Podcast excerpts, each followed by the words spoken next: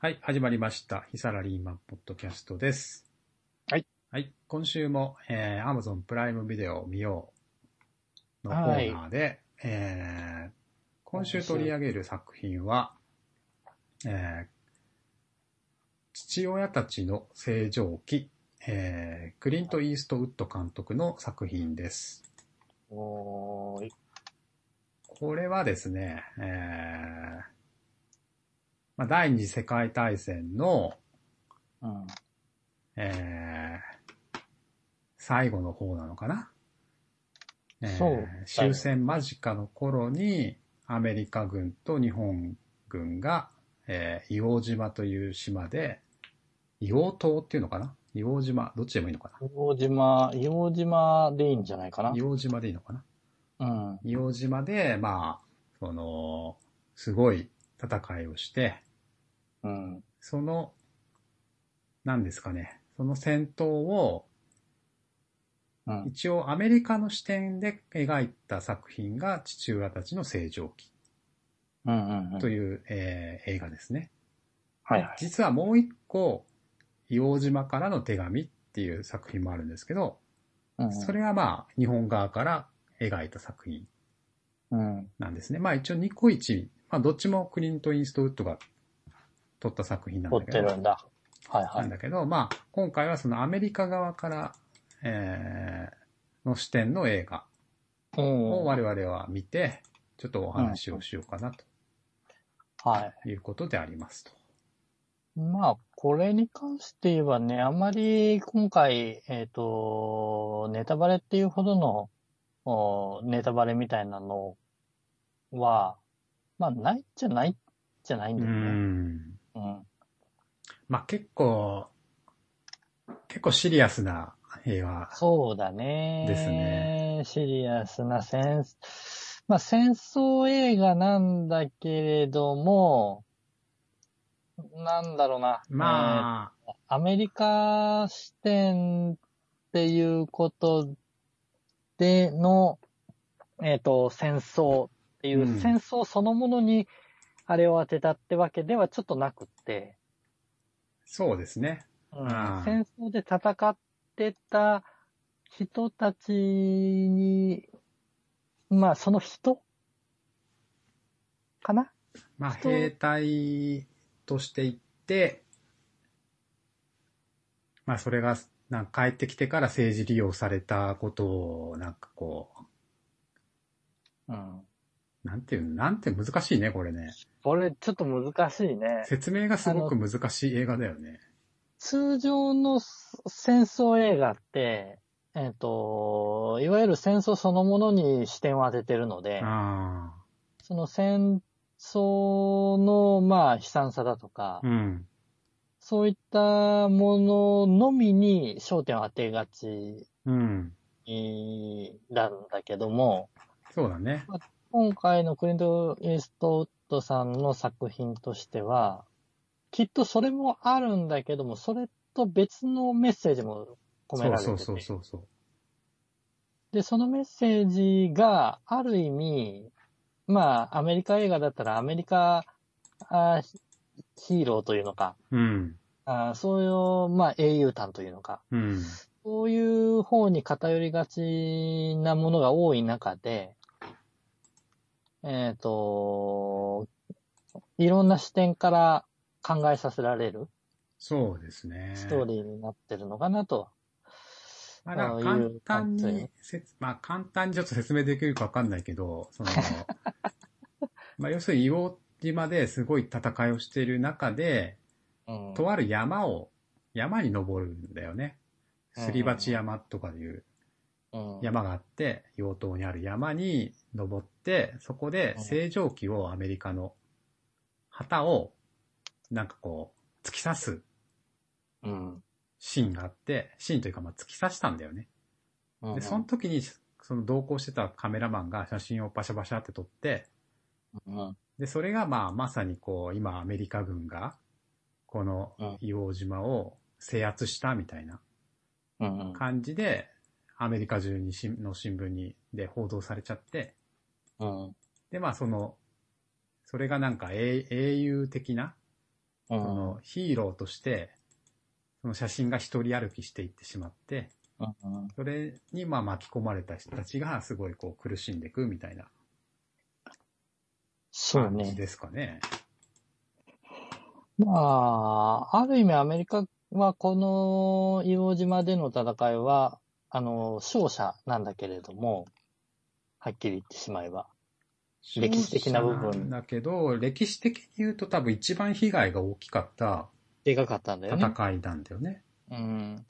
だから、あのー一概にアメリカ側も、えっ、と、お通常であれば戦勝者側ってことで、あえっ、と、それ以降の部分を見せない、もしくは、うんえっ、と、お勝った側としての見せ方ーうん。になっちゃうんだけども、実は、あの、戦争ってそういうものじゃないんだよっていうのも伝えながらの話なので、まあそうだね。うんこの辺は、あの、実際に中を見てみてどう感じるかっていうのもあると思うんだけど。まあやっぱこう現場だよね。本当うに。ん現場とこの、あの、政治家の温度感の違いっていうか。そのあたりは、明確に違う、あれを出してるよね。まあ、戦闘シーンとかリアルだよね。ちょっと目を背けたくなあーちょっる。うん、そういうのもああるね、やっぱりね。ああーこれーまさあ、うん。そもそもの話で、歴史でさ、学校の教育教育ってさ、うん硫黄島の戦いって習いましたかね習ってないと思う。俺もあんま習ってない気がすんだよな。習ってい。ない、習ってないんですよ。高校で日本史とか取ってないからかな。あのー、中学まででは少なくとも出てきてない気が。出てい。ないね。で、高校でここをやった自分覚えがないもんであ、あ。は世界史とかは、うんうんかろうじて覚えてるいけど、はいはい。でもでこれもっ、日て、本史っていうところで習ってないんだよね。これすごい重要な多分戦いだよね。うん。日本が敗戦する、まあ、節目に近い、この辺で決まったんだろうね、きっと、勝負が。まあそうだろうね。これで、えっ、と、1945年の、えっ、と、2月か3月そうそう、2月か3月。なんて書いてあったので1、ヶ月間だよね。うんそこで日本が多分えー2万人ぐらいうん。で、アメリカ人が、何、1万、でも、どうなんだちょっと待って、一戦万力、戦力、戦力。日本の戦力2万2786人。アメリカの戦力11万人だって。戦死者が、日本が1700、あ、じゃあ1万7000から1万8000。アメリカ人が6800。6800か。負傷者が1万9000。まあ多分ここを取られたことによって、ここから本土に多分攻撃できるようになったんだよね。うん。おそらく。だと思うんだよね。っていうか、ここが拠点になったわけだかそら。う、多分そういうことなんだよね。だから取りに来たんだよ。という、結構、あの、重要な戦い戦いだったからこそ、この離れた硫黄島にね、ねえ、洋島あってのこんなに南なんだってちょっとびっくりしたよ、俺。だって2ヶ月間で人が12万人戦争で投入されたってことだからね。恐ろしいよね。すごいちっちゃいさ、島うんそう。だし、すごい、いすっごい南じゃん。そうなん東だ京から真南でしょほぼ。よく、よくあれしたよね。ねえ、すごい位置だよね。沖縄もまあまあ離れてるっちゃ離れてるけど、ほんとなんもないとこだもんね。うん。すごいとこで戦いがあったんだなっていう。よく、よくここが、あの、キーポイントになると分かったいうよふうにねな。ったよね、本当に。でもさ、まあ、こう、戦争のこの無誤さとかいろいろあるのは承知で言うんだけど、うん。日本兵意外と強いよね。あ、この映画の中強いね。で、ね。うん。強い。アメリカ人がさ、だ、じゃかじゃかさ、上陸してきてさ、ほぼゲリラ的な戦いでさ、結構、そうそう結構やり合うじゃん。っていうか、結構どころじゃないよね。ねえだあっての、アメリカ目線での、この父親たちの正常期のうん。中での日本兵を見てると、姿形が明確に見えないんだよ。あ、そうだね。あうん、見えない中で、その、お銃口だとか大砲だとか、そのあたりの口だけがちょろっと見えるぐらいで、そうだね。で、弾がどこかわかんないところから飛んでくるわけ。あで、それに向かって、あのー何万人というアメリカ兵が隠れてあ。対応しそうだて、ね。火炎放射器やら、手榴弾やら使ってとか、火炎放射器はずるいわ な。あれはしんどいわ。あの、あれは反則だよ。そうか、もう、あの辺の戦いを見てると、いやー、そりゃあ、あんだけ、えっと、戦争前は、あフランクなアメリカ人が、あーパニックになるよみたいねな やっぱ、戦い方をするもんだかやらっぱもうさ。さ、もう日本人もあそこの島取られたら終わりなのうんか、分かってたのかさ、もう完全にゲリラ戦じゃん、もそうう。もうさ、だってあの、本当に目の前にいるのにもかかわらず、弾を撃たずに待つことができるってすごくないすごい。あれ見てたらさ、日本人、相手が日本人だと分かってても怖いよ。怖い ね。いや、だからそあれくらいれ、怖かったね、あれ。あれもうちょい兵力あったら勝ってたかも、守りきれた可能性もあるよね。まゲリあラ、戦で地理的に、地理的なあれがあったとはいえ、うん。あの10倍近いあれでしょああ ?6 倍か。 5倍ぐらいかな、戦5力は倍。か。戦力としては。まあでもかなり負傷させてるよね。うーん。だからここはなんか、なんかで読んだんだけど、この硫黄島の戦いに行ったアメリカ人は結構トラウマになってる人多いっていうか、うん、あの、凄まじかったらしくて、やっぱり本当に。あの、そこれはの映画の通り。うん、結構苦しんで、あー心に傷を負った人が多いってなんかで読んだけど。まあ日本人はね、生き残ってないからさ、ほとんど。まあそうね。ここに関して言えばうんこね。こに関して言うと、ほぼ全滅だからさ、生き残った人も、まあ、厳しいよね。そうね。まああの自分これ見てるときは、ジャパンやらなんやらかんやらっていう、うん英語はで、英語とかで出てきて、うん。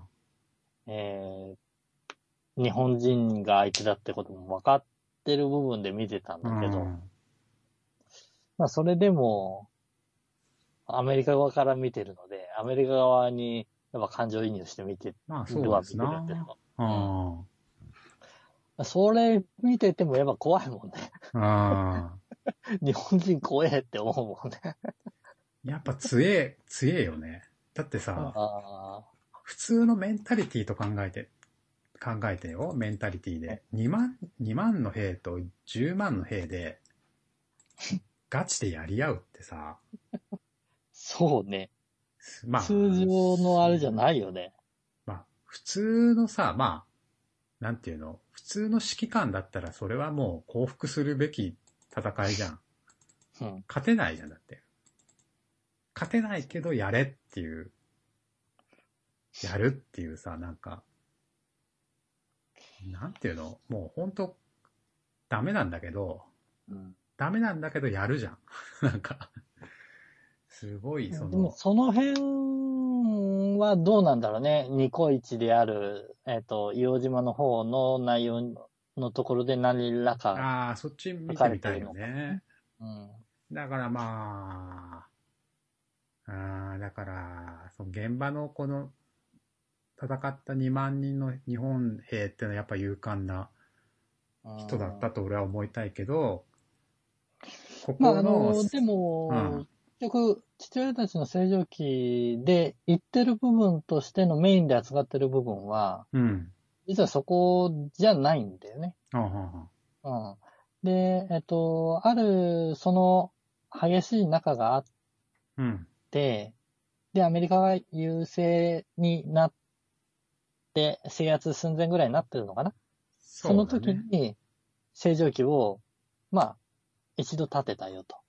立ててからまだでも30日ぐらい続いたとかって言ってたよね。そう、そうなんだよ。だから、それだから、結局それで終わったと思ってたんだけど、でも実はまだ戦闘は続いてて、うん。だからやっぱりゲリラ戦で戦ってたんだろうね、日本の。だってこのウィキペディア情報だとさ、戦争、この戦闘は、洋島、洋島の戦い洋島の戦いは、1945年2月19日から3月26日までっうん。て書いてあるね。で、旗を立てたのは2月23日だからね。あら、そうなん4日後だからじゃあけ結構早いうちに立てて、うん。そっからまだ30日そっ続いてかるらかまらだね。、まだまだ続いてた。うん。でもアメリカは、その、 旗上がったの見て、よっしゃーって、思ってなたるほ、思って喜んでたかもしれないけど、現場は30日間で、きっとすげえ人が怪我して、 死んで、まあ、地獄だったんだろうね、きっと。なるほど。いや、まあ、それで、あアメリカ側のね、えっ、と、苦悩というのがさ、うん。えっ、と、おお何アメリカ側の都合というのがさ、うん。そういうのと、いわゆる戦争に行った人たちの本音というのか、戦争の現場で見た内容ああ。これとのギャップね。まあね、そうだよね。それの見せ方が、この父親たちの正常期うんの、。まあ、もうやめてくれよっていうぐらいの、あの、シャッフル、シャッフルの仕方ね。あうん、今現在と、その戦争時の、あ。ああ、行っあたれり来をフたりねィー。ドバックして行ったりば、行ったり来たりしそうてだね見させるっていうね。うん。まあ、あれの見せ方がね、ちょっとね、あのーある意味戦争の描写と、うん。戦争に携わってない人たちの思惑とで、はいはい。イライラさせながらうん見させられるっていうね、結構苦悩、苦悩な時間だったんですわ、自分は。そうだな。まあでも、あのークリント・イースト、クリント・イーストウッドうん。の作品ってこういう暗くて さ、まあそもそも映像が暗いし、大体。そうそう。映像暗いよね、わかりにくいんだよね。で、ちょっと重くて、最後なんか、なんか気持ち悪くなる映画が多いよね。監督的にそういうのが多いんだ。 うん、そういうイメージがある。なるほど。いやー、なかなかね、結構精神的にも来るところを。これはなかなか見、見れないよね。うーん。えっ、と、2時間2時間20分かな。 ?2 時間。若干俺眠くなったしね、なんか途中。戦争、戦闘シーンじゃなくなるとさ、気が抜けて、はぁ、みたいな。戦闘シーンになるのって、はぁって。あ、それのね、あの、繰り返しがあれで、実は、あの、時系列がこれでぐっちゃぐっちゃになっちゃうからそう余計にげね、現代にもなるしね。うん。この、今度息子が出てきたりして、そうそうそうそうなそんうかそう。ね、なんかもうちょまっあと。結ちょ局っと、は、結局はその息子が追っていって、親父の、まあそういう話なんだよね、だからうね。ん、その親父の苦悩を、調査したっていう。そうそう見せていくっていうよだうかなら、まあ感じ。父親たちの正常期っていうまあタイトルがついタてイるトわルけがな。ついてんだよね。うん、そういう観点で言うと、まあ確かに、うーん、うん追っていけるんだよね。うん。ただね、心してみないと、結構重 いね。うん結構重いし、話も時系列も飛び飛びだし、っあーていう風になってくると、もうね、何が何だかわからなくなる可能性もある映画だと思うんだよね。 そうですね。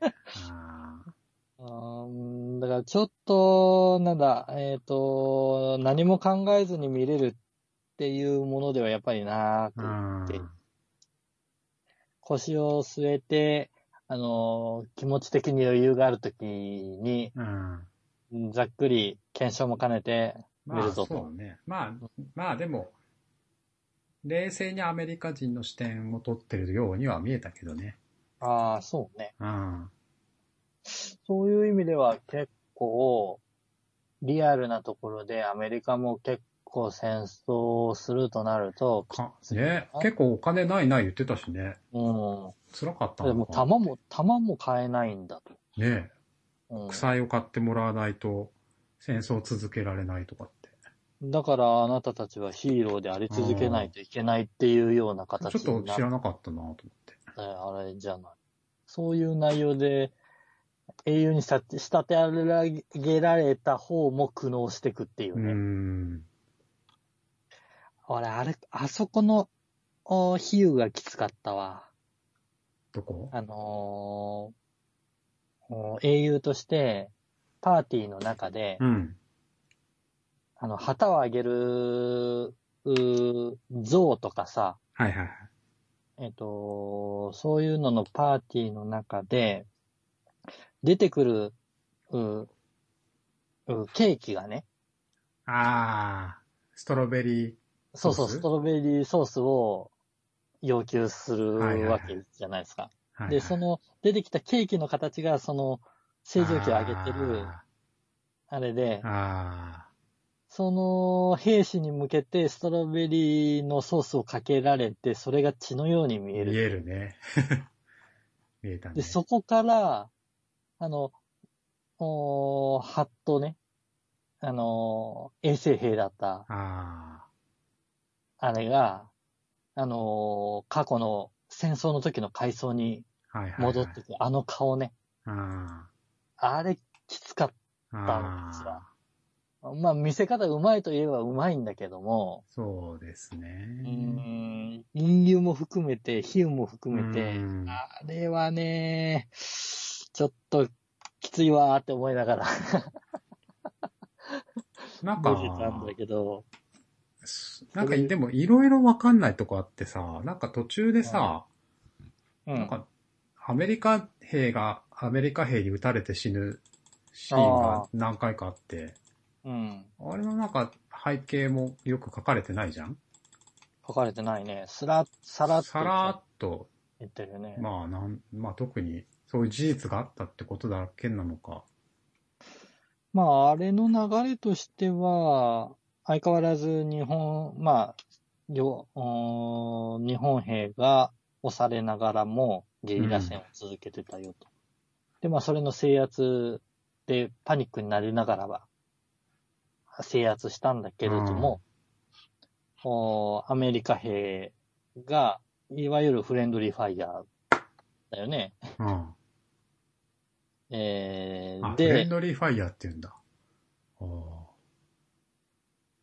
あの、攻撃、自分たちを、撃っちゃったってやつね。をも攻撃してわる。かんなくなっちゃったってことかなどっちが敵なのか。うん結局、あのうちのお6人というのか、主要なメンバーの3人も、うん。えっと、ある意味そういうところで亡くなっちゃった。ああ、そう、マイクとかね。うん、っていうところが、やっぱり出てたり、あの辺とか、普通の戦争映画の小、戦勝国側だと、まあ、隠したくなる出さないようなね内容だよねそ。うだね。で、もうそのあたりが普通に描かれてたりするあのーだから客観的なね感じになってんのかな。うんしかもさ、まあこういう事実なんか、なんだよっていう。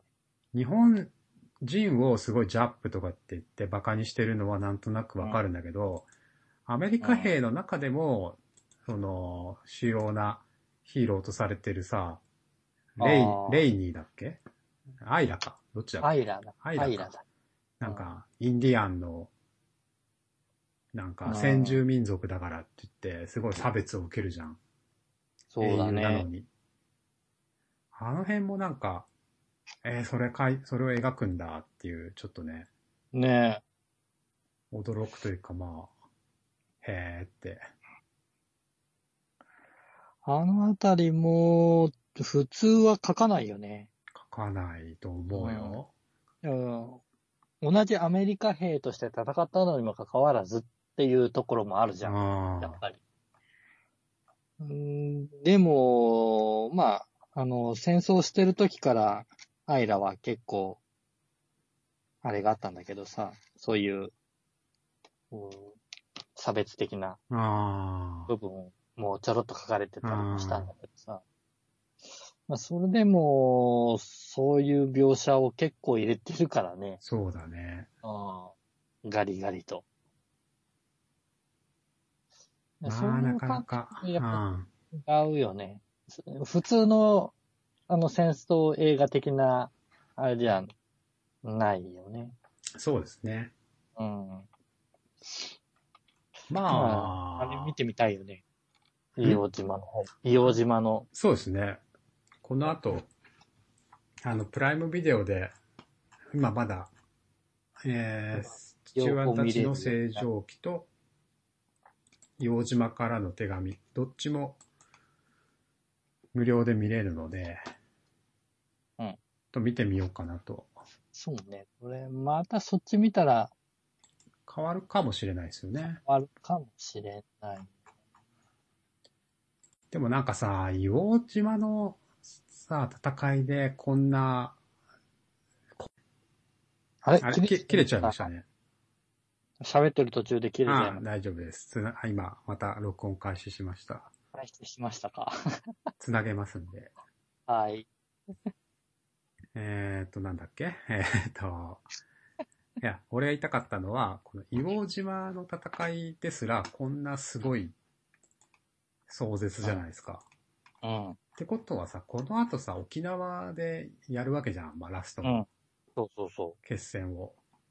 それってもっとでしょもっともいやっと。う。もっとでしょだってもう兵力、戦力がもっと全然う。倍、倍どころじゃない。うん。うん。えーウィキペディア情報によります と、えー沖縄戦の戦力、日本11万6400人、アメリカ54万8000人、そのうち上陸部隊は18万3000人。っ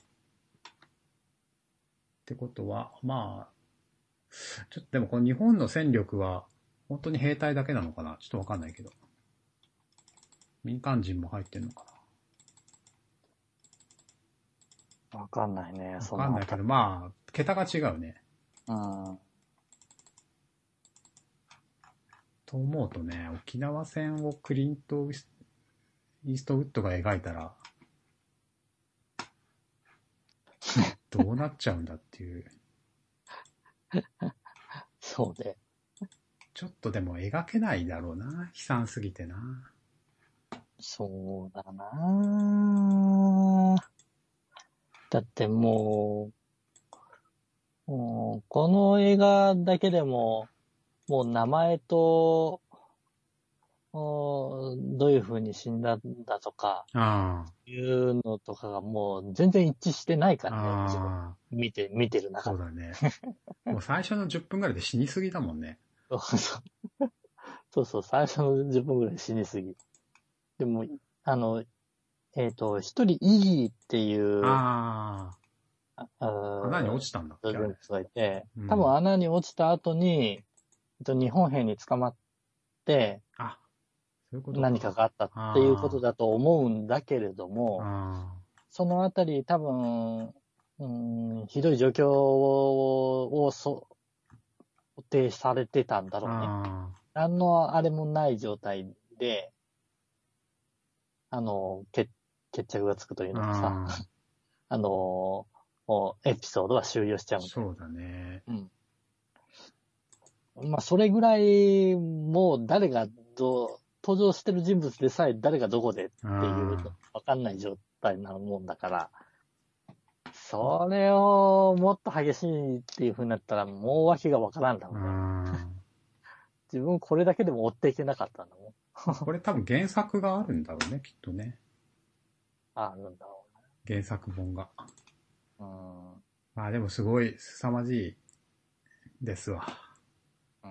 これを日本側からとアメリカ側から両方取って同じ年にリリースしたっていうね、うん。なかなかのプロジェクトだよね、ほんと。よう取ったなと思うよ。本当にようやる気に、や、やる、やるのがすごいよね。いや、これをや取れちゃうのもすごい取ろうともう、監督がやっぱクレイジーだよね。すごいよ ね。まあ、何らかのあれがあったんだろうね、やっすぱごり。いと思うよ。やらないといけないといこう。の人もめっちゃ年だよ、確か。今何歳ぐら監い督えー、っとね、ちょっと待ってよ。1930年5月31日。マジか。 87歳だよ。洋島取った時は77歳だよ。76歳か。 76歳であれ監督知ってるんだ。すごくないすごいよね。だってまだ最近撮ってるでしょ、この人。ハドソン川の奇跡か。おかしいよねこ。れが2016年だから、86 6歳で撮ってるな。いや、だって1年間でさ、77歳でさ、あの、この2本撮るってすごいよ ね。父親たちの正常期いやいやと、いやいや洋島からの手紙。いやいや、すげえな。すごいっすよ。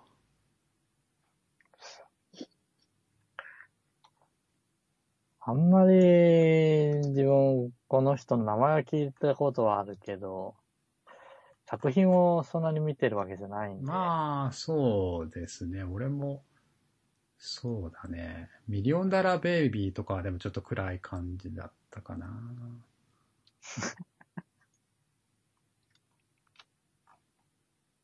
あと昔のは見てないかな。最近、パーフェクトワールドとか有名じああ、パーフェクトワールドは有名だね。ゃないえっ、と、ケビン・コスナー。確かクリント・イーストウッド出てる出てなかったっけ監督兼出演してたよね。あと、マディソン軍の橋とか。ああ、あこれ見てないな。あ、見たかな。結構古いね。古いね。うんマディソン軍の橋は。うん。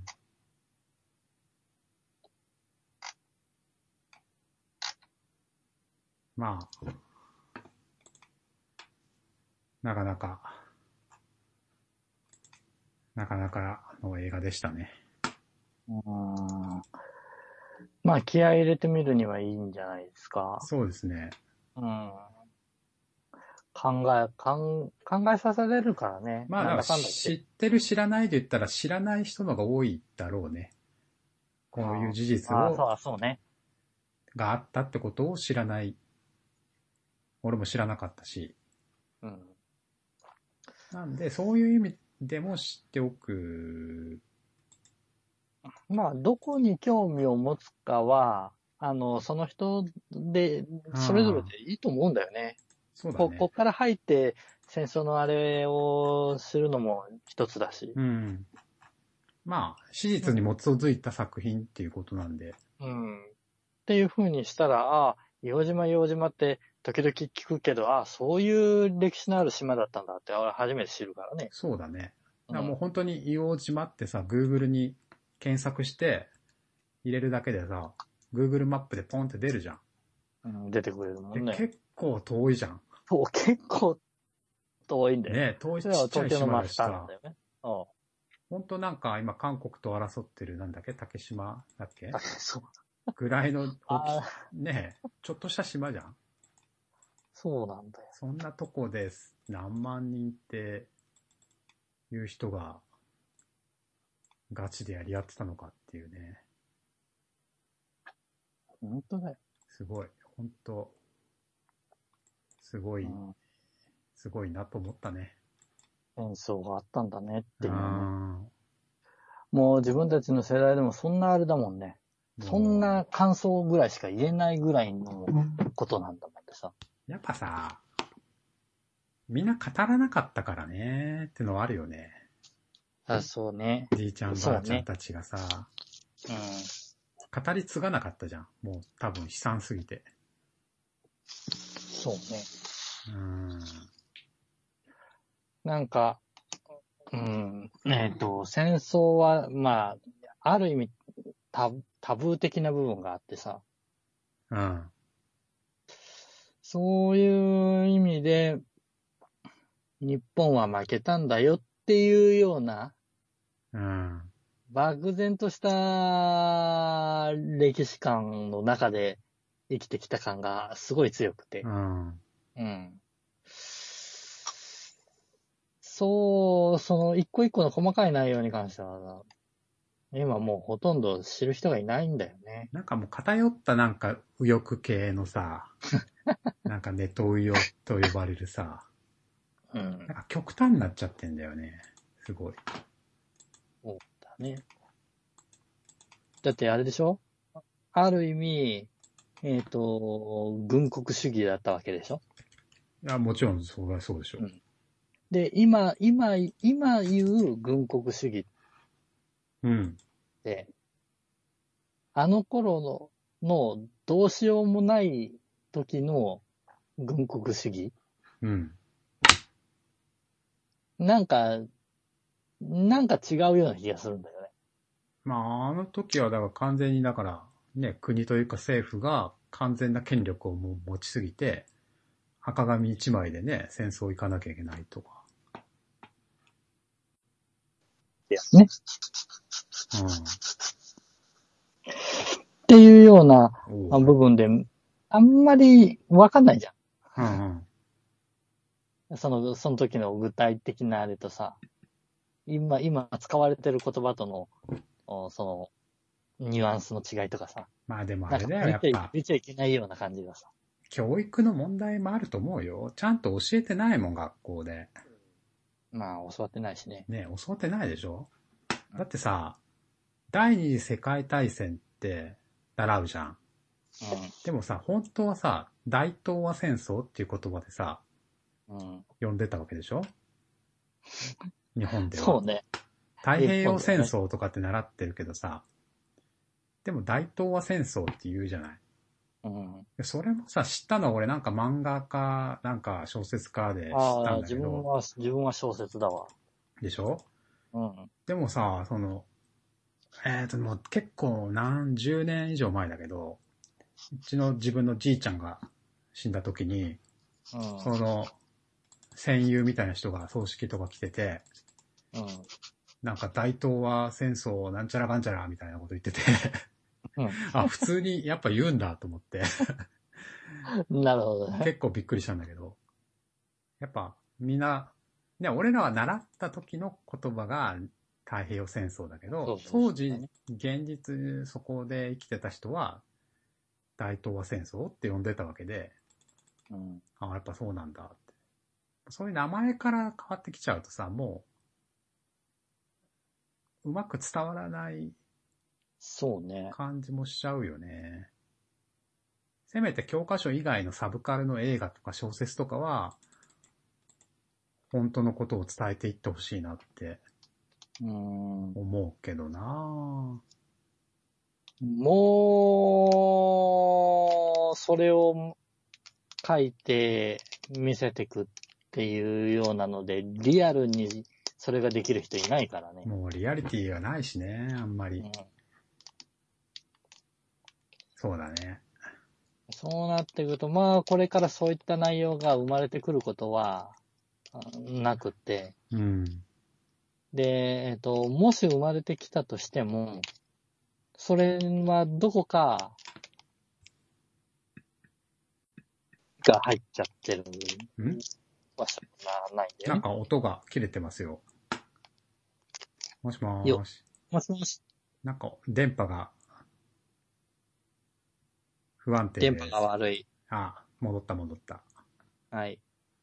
Wi-Fi が綺麗っぽい。うん。まうん。まああ、しょうがい。ないよね。あのーおー、なえっ、と、想像うん。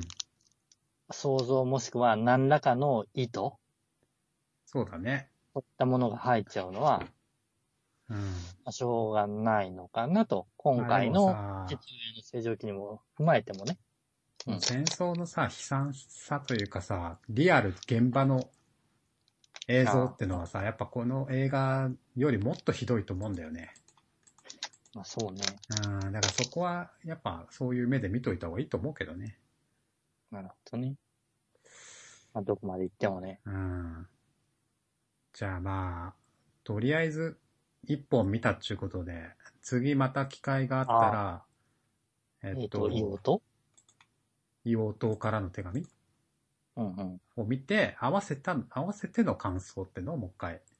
ああ、そうね。まあ、あの無料で見られるうちに見といた方がそう見といた方がいいと思うんで良さそうなので、ええはい。了解しました。はい。じゃあ、じゃあそちらで行きましょう。はい。じゃあ、今週は、えー、クリント・イーストウッド監督の父親たちの成長期という映画を取り上げました。はい。はい。ではまた次回。お疲はれい、様です。お疲れ様です。